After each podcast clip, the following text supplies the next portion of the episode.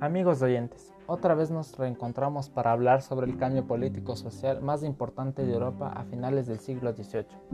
Estoy hablando de la Revolución Francesa. Este fue un periodo sangriento en el cual se derrocó al antiguo régimen otorgándole la fuerza política a la burguesía. Los detonantes para que ocurriese esta revolución empezaron en Francia, donde existía la corriente de la Ilustración. Las ideas de Voltaire, Rousseau, Montesquieu sostenían que el conocimiento humano era clave para hacer un mundo mejor.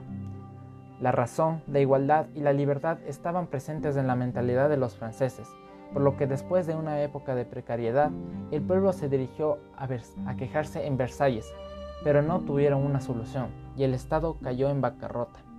El rey convocó en 1788 los estados generales, en donde dos nobles y 149 integrantes del clero se unieron al pueblo.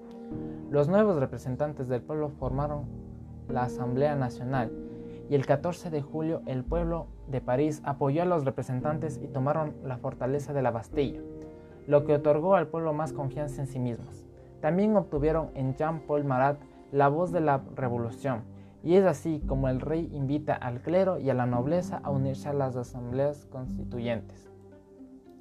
Entre las labores de esta asamblea destacaban la Declaración de los Derechos Humanos y del Ciudadano y la creación de una nueva constitución, la cual sería aprobada en 1791.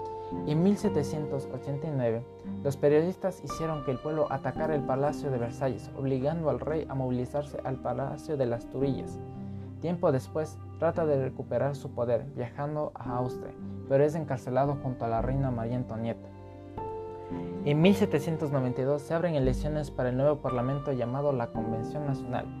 Este nuevo parlamento, con Robespierre a la cabeza, proclaman la República, abriendo un juicio a los reyes, quienes mueren en la guillotina. La convención crearía una nueva constitución y un nuevo calendario, el cual 1792 se convertiría en el año 1 de la nueva era. En 1793 y, 1794, los jacobinos desataron el reinado del terror, en donde entre 10.000 y 4.000 personas fueron guillotinadas. En el interior de Francia se dio la guerra de la, de la BD. Esto causa que uno de los revolucionarios, Dalton, quisiera acabar con el terror, pero es guillotinado, al igual que Robespierre, por desatar el gran terror. Finalmente se crea la Constitución de 1795, que volvía en esencia a la Constitución de 1791. El poder legislativo estaba compuesto por dos cámaras y el ejecutivo por cinco personas llamados el directorio.